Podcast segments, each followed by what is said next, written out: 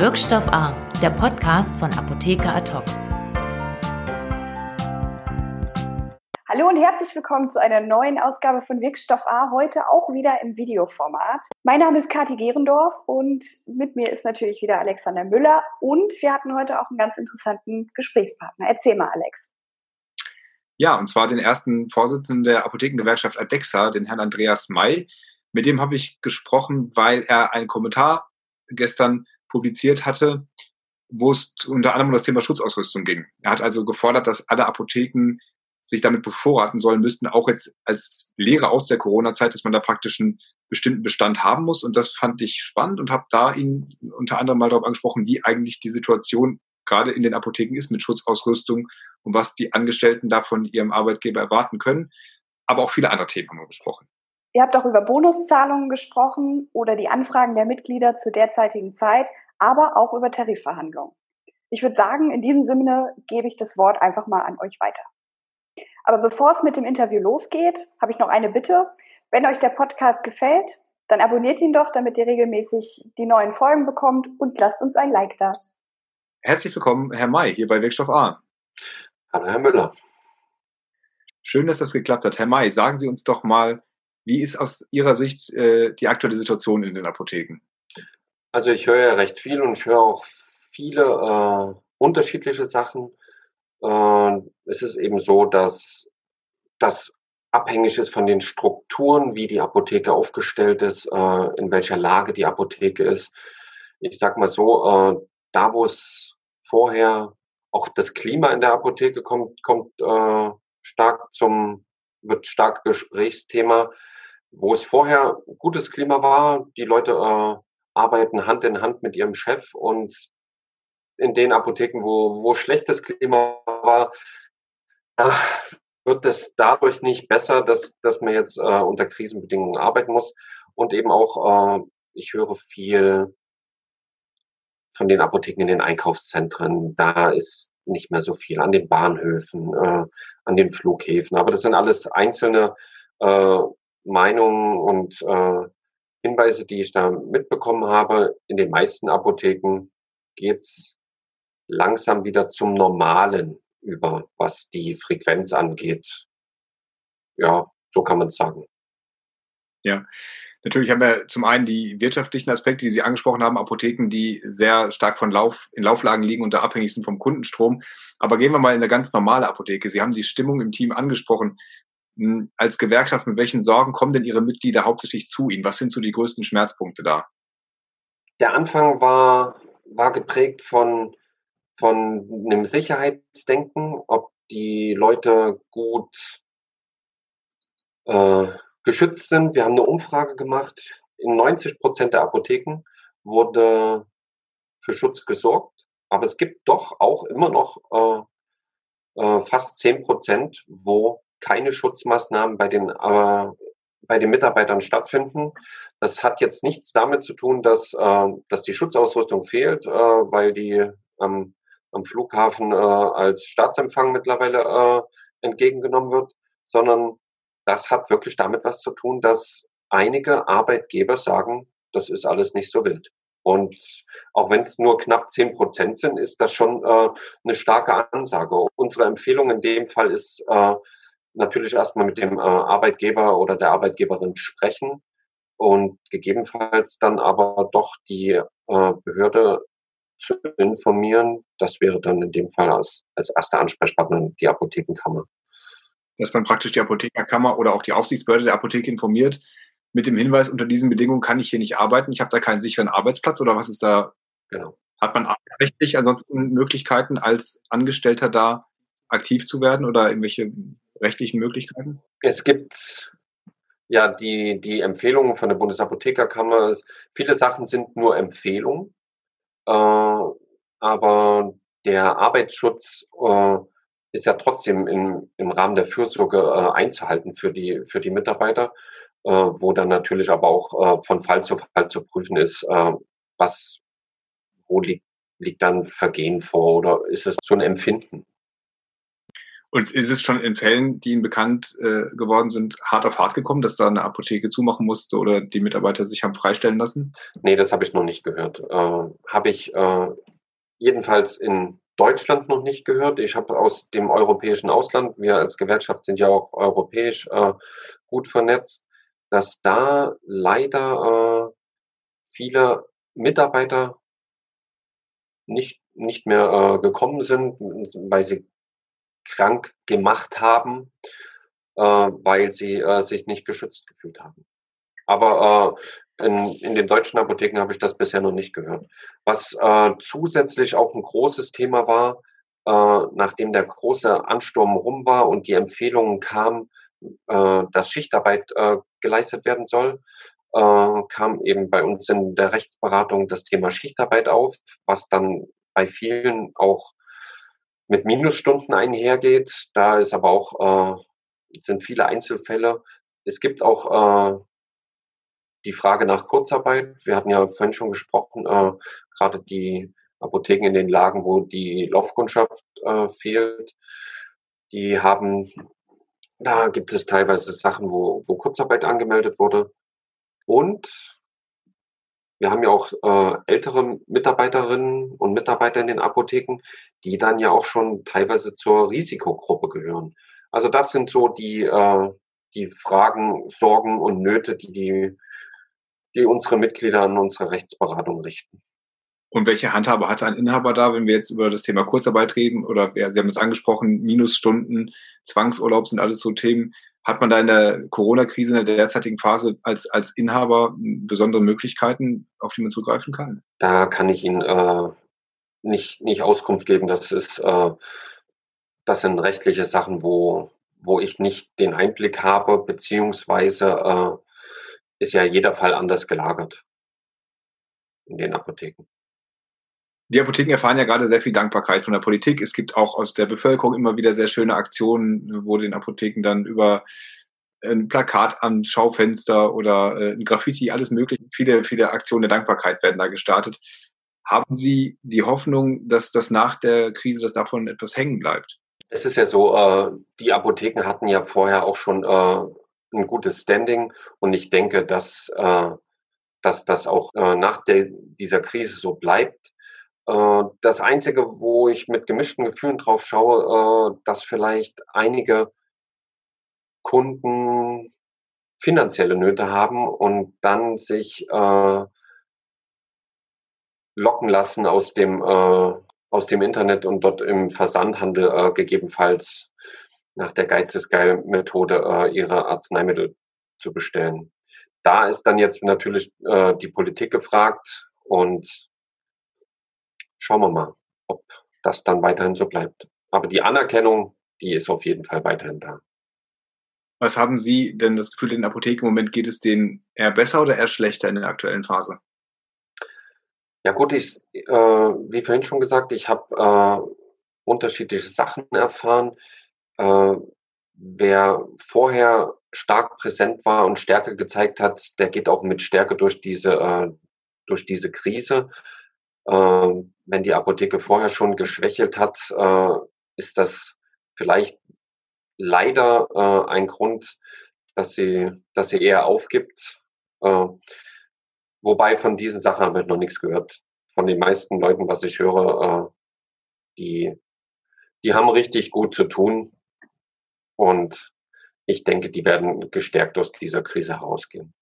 Jetzt ist ja gleichzeitig ein anderer Trend zu beobachten, dass doch der Versandhandel extrem starke Umsatzzuwächse vermeldet. Gerade haben Sie da die Befürchtung, dass jetzt, Sie haben es gerade schon angesprochen, was die Nach-Corona-Zeit angeht, dass vielleicht äh, äh, als Folge der insgesamt wirtschaftlichen Rezession die Leute weniger Geld haben, weniger äh, in die Apotheke gehen können, um da die Umsätze zu machen.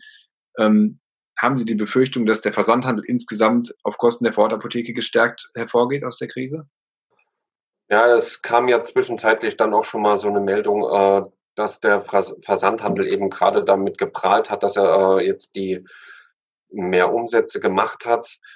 Äh, ich glaube, das, das gilt es weiter zu beobachten. Man, man kann es nicht sagen, äh, das wäre Kaffeesatzleserei. Äh, ich hoffe, die, äh, die, die Kunden besinnen sich auf die freundliche Apotheke vor Ort und werden immer wieder auch äh, abgeholt an, an der Stelle, dass, dass denen erklärt wird, wie, wie, das, wie das funktioniert, äh, warum die Apotheke vor Ort so wichtig ist. Und das haben ja die Kunden jetzt in, der, in den letzten Wochen auch gesehen.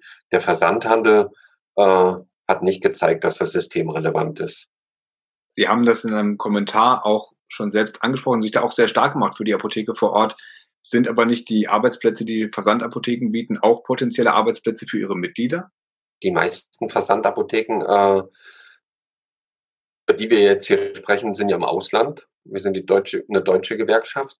Äh, ansonsten die Versandapotheken, die in Deutschland sind, sind ja auch Apotheken. Und das sind, äh, wir haben auch äh, Mitglieder äh, in Versandapotheken äh, und haben dann auch äh, hin und wieder äh, Rechtsanfragen von denen und, und Rechtsfälle. Aber das ist ja auch nur ein geringer Teil.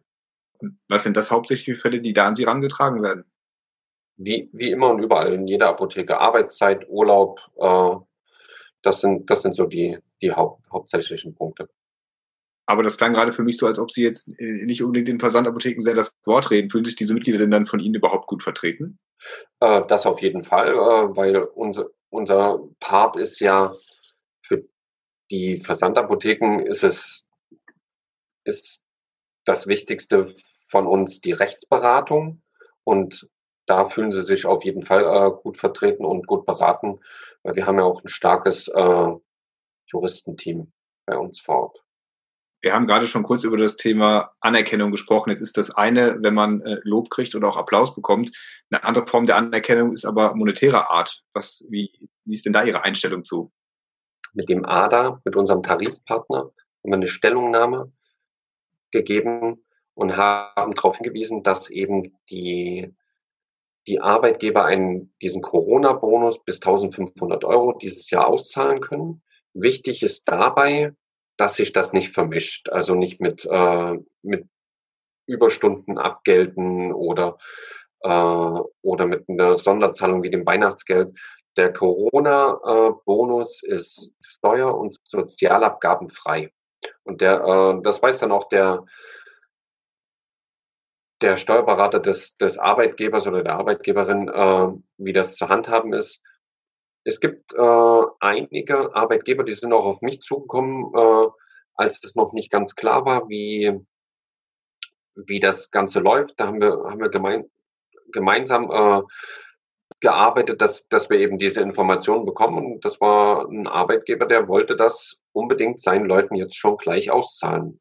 Also ansonsten haben natürlich die, äh, die Arbeitnehmer die Gelegenheit, ihren Chef anzusprechen oder die Chefin natürlich nicht, äh, wenn jetzt gerade eine, eine große äh, Sendung kommt, die zu verräumen ist. Also nicht zwischen Tür und Angel, vielleicht einfach nochmal das, das Gespräch suchen. Das, das empfehlen wir unseren Mitgliedern generell, gerade wenn es ums Geld geht, in einer ruhigen Minute den Chef äh, abpassen äh, oder gegebenenfalls auch einen Termin machen. Es gibt Apotheken, die haben einen Betriebsrat, weil sie die Größe dafür haben. Äh, da kann man sich dann an den Betriebsrat wenden und der Sprecher des Betriebsrates äh, kann dann auf den Chef zugehen. Aber es gibt eben auch äh, genügend Fälle, wo der, der Chef äh, in der Teambesprechung gesagt hat, ihr kriegt von mir einen Bonus, ob er jetzt die 1500 Euro komplett ausgeschöpft hat pro äh, Mitarbeiter, das weiß ich nicht. Aber also man hört dies und jenes. Okay, das wird schon gemacht. Dieser Bonus ist ja auch eine eine Option, die schon äh, viel diskutiert wurde. Da werden sicherlich die Inhaber im Einzelfall drüber nachdenken. Aber allgemein werden wir danach auch über eine Vergütung wahrscheinlich reden, äh, überhaupt eine Anerkennung dieser jetzt als systemrelevanten, als, als systemrelevant gefeierten Berufe vielleicht erleben.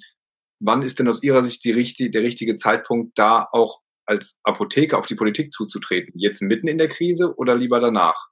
Also äh, ich sehe das so, steht der Tropfen hüllt da den Stein. Wichtig ist, dass, dass wir dranbleiben äh, und dass die Standesvertretungen der Apotheker äh, dranbleiben.